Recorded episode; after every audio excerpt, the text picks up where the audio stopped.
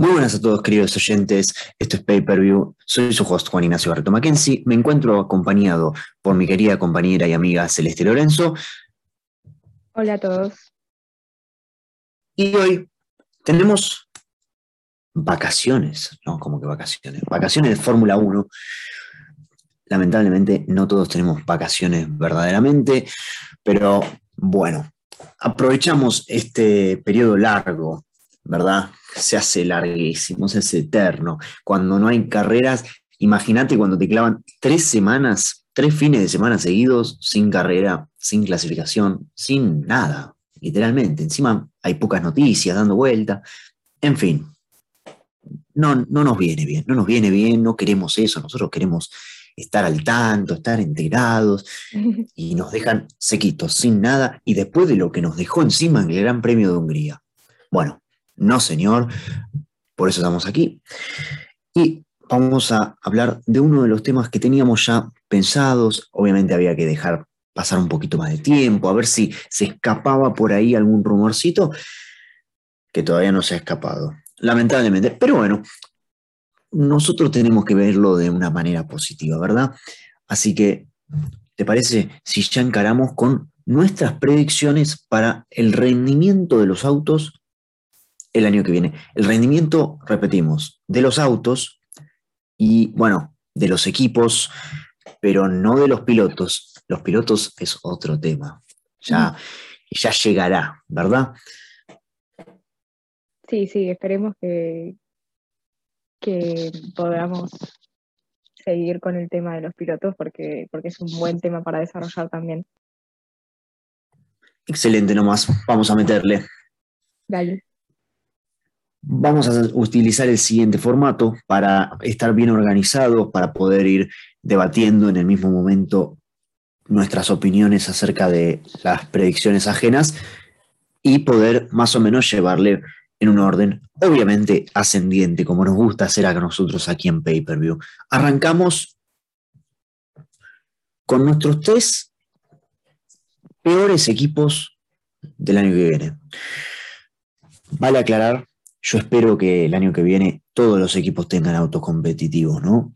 El problema es que ya conocemos a la Fórmula 1 y siempre hay un Marussia, siempre hay un Haas, siempre hay un Williams al que le va muy mal. Y bueno, es lo que hay, ¿verdad? Pero eso, un tipcito rápido, ojalá, ojalá no tengamos ningún equipo tan separado del resto y que más o menos estén todos en una competencia relativamente cercana. Mis tres equipos en orden ascendente para el año que viene son Alfa Romeo, Aston Martin y Alpine. Voy a fundamentarlos, lógicamente. Yo creo que de los tres de abajo eh, de este año, Alfa Romeo es el que más invirtió en este año, por lo tanto es el que menos ha invertido en los años que viene. Y me parece que por más que siempre parecen que mejoran, eh, es lo que no tenían que haber hecho y tendrían que haber seguido un plan más estructurado, como hizo Haas.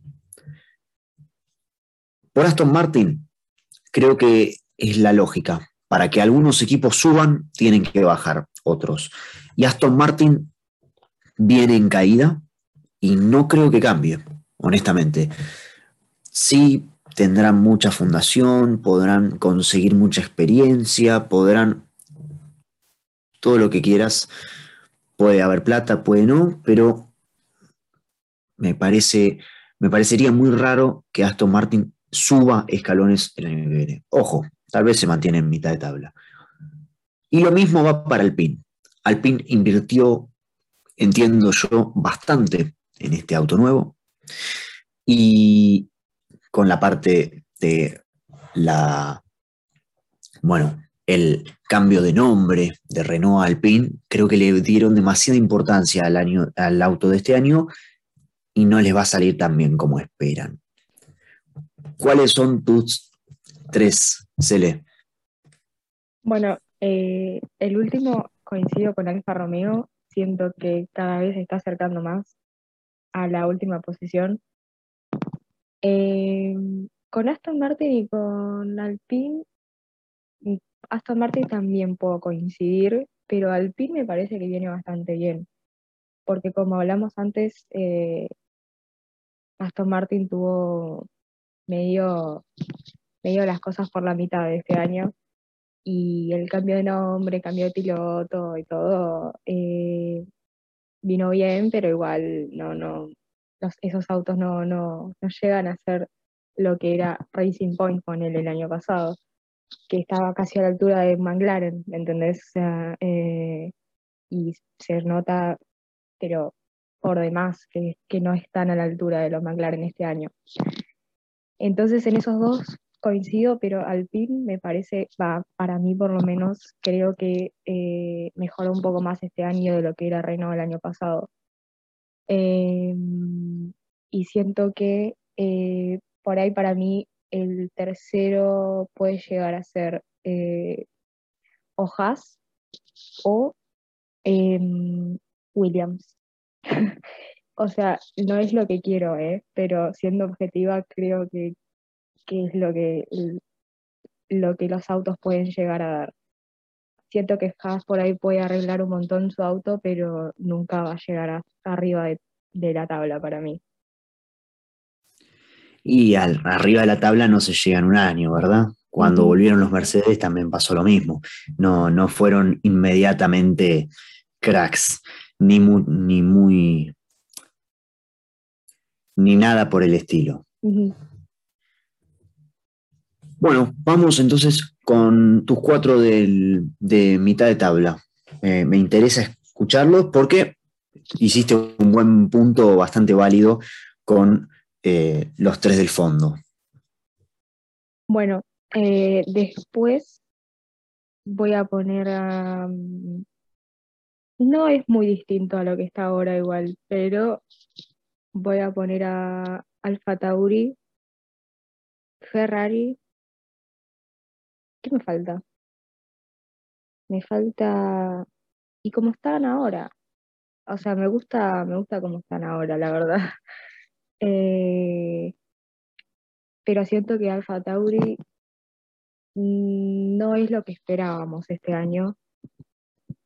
Eh, no sé si es por los pilotos o por el auto, pero, pero siento como que no sé, está dando mucho más que hablar Williams o Alpine de vez en cuando que el Alfa Tauri. No sé, siento que, que no va a subir un poco más de lo que está. Claro, lógico. A ver, con hoy por hoy los rendimientos de Williams, de, bueno, antes mencionaste Haas, al mismo Alfa Tauri, no, no hay nada que indique que el equipo vaya a seguir subiendo. Si bien no es lo que antes era, por ejemplo, el Toro Rosso, sí que era un equipo de bastante más atrás, tampoco ha llegado a pelear regularmente con eh, equipos eh, como Ferrari, como eh, McLaren. Alguna carrera sí, con algún piloto sí, con otros no, pero es como vos decís, la consistencia en ambos pilotos en, eh, del auto en general no ha estado como para justificarlo más arriba. Así que yo coincido, yo creo que Alfa Tauri va a ser uno de los equipos de mitad de tabla, de, los, de la parte de abajo de mitad de tabla, vamos a ser honestos, junto con Williams. Yo creo que Williams, si bien lo escapé de los últimos tres, creo que Williams va a mejorar, pero hasta ahí, digamos, va a ser un equipo que, mm, que tiene que salir de Q1, básicamente, ¿no? Todas las veces y tiene que ser un accidente eh, que el hecho de no clasificar a Q2. Por otra parte, lo pongo Alfa Tauri. Yo creo que el Alfa Tauri va a mantener más o menos el rendimiento de este año, pero bueno, lógicamente entiendo que hay otros autos que van a mejorar bastante más. Y ahí lo estanco al Haas. Perdón, pero no puedo creer que pasen de ser el peor auto a un auto top 3 eh, o top 4, ¿sí? especialmente con las marcas eh, y equipos que tenemos hoy por hoy en la cima de Fórmula 1, ¿no? Eh, pero mi cuarto equipo va a ser Ferrari. No creo, coincido con vos, creo que Ferrari no está a la altura. McLaren, si bien ha invertido mucho en el auto de este año, para mi gusto, mucho, creo que vienen creciendo como, como equipo y como conjunto desde años, ¿sí? tenemos el recuerdo bastante fresco de cuando se retiró Fernando Alonso, un McLaren bastante desastroso, por decir poco, y lo único que ha hecho McLaren desde ese momento ha sido subir y mejorar ese nivel. Así que, ¿por qué debería cambiar, verdad? Y bueno, el año pasado estaba la, la, disputa, digamos, de quién iba a ser el tercer equipo, si Racing Point o McLaren, y en la última carrera, o en la alto última, no me acuerdo, nos dimos, o sea, se dio que McLaren terminó siendo la, la tercera, el, tercer equipo, perdón, en, en quedar en la tabla. Encima un Racing Point que se sabía que daba pelea el año pasado, o sea, con Checo Pérez y Stroll y ese auto, el Mercedes Rosa, como lo llamaban, y no era cualquier auto, ¿viste? Creo que eso eh, hasta perjudicó el proceso a, largo plazo de Aston Martin. Yo no creo que haya sido eh, la situación ideal para el equipo y me preocupa, por eso lo, lo, tengo bajando bastante. Lo opuesto es para Haas, el hecho de que no haber invertido un solo centavo ni un segundo de tiempo en el auto de este año si bien para muchos lo van a criticar por el tema de, bueno, los autos eh, están andando a un ritmo de Fórmula 2, al mismo tiempo creo que les sirve, digamos, como la, como la base, digamos, o más que base, el subsuelo, digamos, como, como dice el dicho, una vez que toca fondo, solo hay, que, eh, solo hay lugar para subir, eh, para subir y no, no podés estar peor de lo que estás este año y eso ya es asegurado desde la tercera carrera, te diría yo. Así que, por mi parte, creo que esa es la parte que, más destaco, ¿verdad? Y después tenemos que hablar del campeonato eh, de los nombres grandes, ¿verdad? Yo creo que es bastante lógico y obvio que, que Mercedes y Red Bull van a ser los principales animadores del año que viene. Yo creo que McLaren se va a poner en una posición similar a la que Red Bull estuvo hace dos o tres temporadas atrás, donde el rendimiento del segundo piloto eh, cambia y define muchas cosas Em, no, significa que vayan a estar muy lejos. ¿eh? Yo creo que el rendimiento va a ser bastante similar, especialmente por la cantidad de inversión que está haciendo McLaren, pero no creo que alcance, eh, sea por el segundo piloto, sea por el rendimiento en sí del auto, porque, a ver, les recuerdo a todos los oyentes que Red Bull hace tres años, sí, figuraba en cinco carreras al año, daba pelea, les complicaba ¿sí? a Ferrari y a Mercedes la pelea del campeonato, pero mm, se mantenía lejos, después en otras carreras no, prácticamente no figuraba, y creo que esa va a ser la posición de McLaren. Las grandes posiciones ya las ha tenido. El problema es analizar esas posiciones. Varias de, de esos grandes logros que ha conseguido McLaren, esos podios y demás, han venido cuando el segundo auto, tanto de Red Bull como de Mercedes, no han estado a nivel o alguno de los dos mejores pilotos de los equipos que recién mencioné están afuera de la carrera. Entonces, también hay que tomarlo con una pincita, ¿no? Ojo con la epopeya que está haciendo Norris en McLaren porque no, no necesariamente se va a mantener en el tiempo. No, obvio, obvio. Eh, aparte la, la estabilidad, entre comillas, que tiene McLaren, viste, es muy dudosa. Siempre lo hablamos, el tema de, que a veces puede salir muy mal o a veces puede salir muy bien. El tema con Mercedes y con Red Bull es que siempre uno sale ganando. Eh, en McLaren también a veces, pero, pero bueno, obviamente los puntos no son los mismos, claramente, porque siempre la mayoría de las veces están o los dos Mercedes o los dos Red Bull o uno y uno en el podio, entonces esos, esos puntos hacen mucho la diferencia. Y aparte McLaren está, o sea, está eh, alejado, digamos, de Red Bull y de Mercedes en los puntos.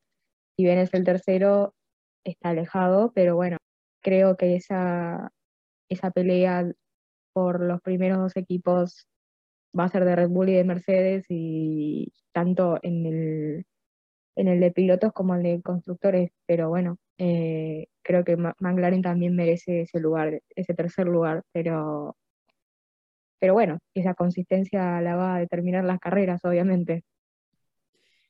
Y nosotros podemos hablar mucho ahora, pero el año que viene te tocan tres carreras como Hungría y así como en un momento uno lideraba el campeonato, lo pasa a liderar el otro, y así como Hoy podemos estar hablando de lo que sabemos y de lo que no sabemos. Hay, que decir la verdad sobre el año que viene. Al mismo tiempo, hay que ponernos a pensar en los próximos cuatro meses. Hay muchas cosas que pueden cambiar, muchos anuncios todavía que, de los cuales nos podemos enterar a último momento, inclusive, ¿no? Eh, y esos pequeños detalles te pueden cambiar todo, ¿no? No, no creo que el panorama general cambie mucho, pero hoy por hoy, si te enterás que un equipo como, supongamos, Williams, eh, antes de Spa, anuncia que no va a mejorar más el auto y que no le van a prestar más atención, o que Alfa Romeo, que yo mencioné que le estaba prestando demasiada atención, eh, asegura que va a enfocarse al 100% en el auto del año que viene, o que Ferrari abandona la, pelea por el tercer puesto, o inclusive que Alpine se conforma con la victoria y dice vamos a concentrarnos en la próxima era de Fórmula 1. Sí, o sea, muchos escenarios pueden ocurrir y, ninguno está mal y, todos son posibles y viables. Uno nunca sabe, pero es entretenido pensar en la cantidad de posibilidades que habrá para que la, para que la Fórmula 1 vuelva a, un nivel de interés mayor. Si bien este año estuvo muy, muy entretenido y le agradecemos a, todas las personas responsables por ser, eh, por el hecho de que haya sido entretenido, al mismo tiempo uno espera que eso siga aumentando. Y por eso, al fin y al cabo, llegaron los cambios a los autos, ¿verdad? Bueno, sin más, un episodio un poco más corto, distinto, esquemado de una manera diferente y al fin y al cabo es, todo queda en un veremos, ¿verdad? Estas son nuestras opiniones. Nos pueden enviar sus opiniones al Instagram, al Twitter de Pay Per View Podcast. Nosotros los recibiremos, pero con brazos bien abiertos, así como Red Bull recibió a Checo Pérez, eh, así como, por ejemplo, Mercedes debería recibir a George Russell. Bueno, no sé, el tema pilotos quedará para dentro de un, no tanto, dentro de no tanto. Prometemos que dentro de, no sé cuánto tiempo querés decir, un mes, un mes decimos, estaremos incluyendo algo sobre los pilotos que, en definitiva, completan la otra mitad. Porque sin auto los pilotos no corren y sin piloto los autos todavía solos no se manejan. Eso ha sido todo. Se le cierren nomás. Bueno, nos vemos en un próximo video tema pilotos, así que esperemos que lo podamos hacer y, y que lo escuchen, obviamente, y que nos manden sus opiniones. Eso ha sido todo por hoy. Nos vemos en la próxima, cuando la Fórmula 1 regrese finalmente y tengamos carrera en Spa Francorchamps. Nos vemos y ojalá sea muy interesante. La dejo por ahí nomás. Nos vemos en la próxima. Esto ha sido Pay Per View. Hasta luego. Hasta luego, nos vemos.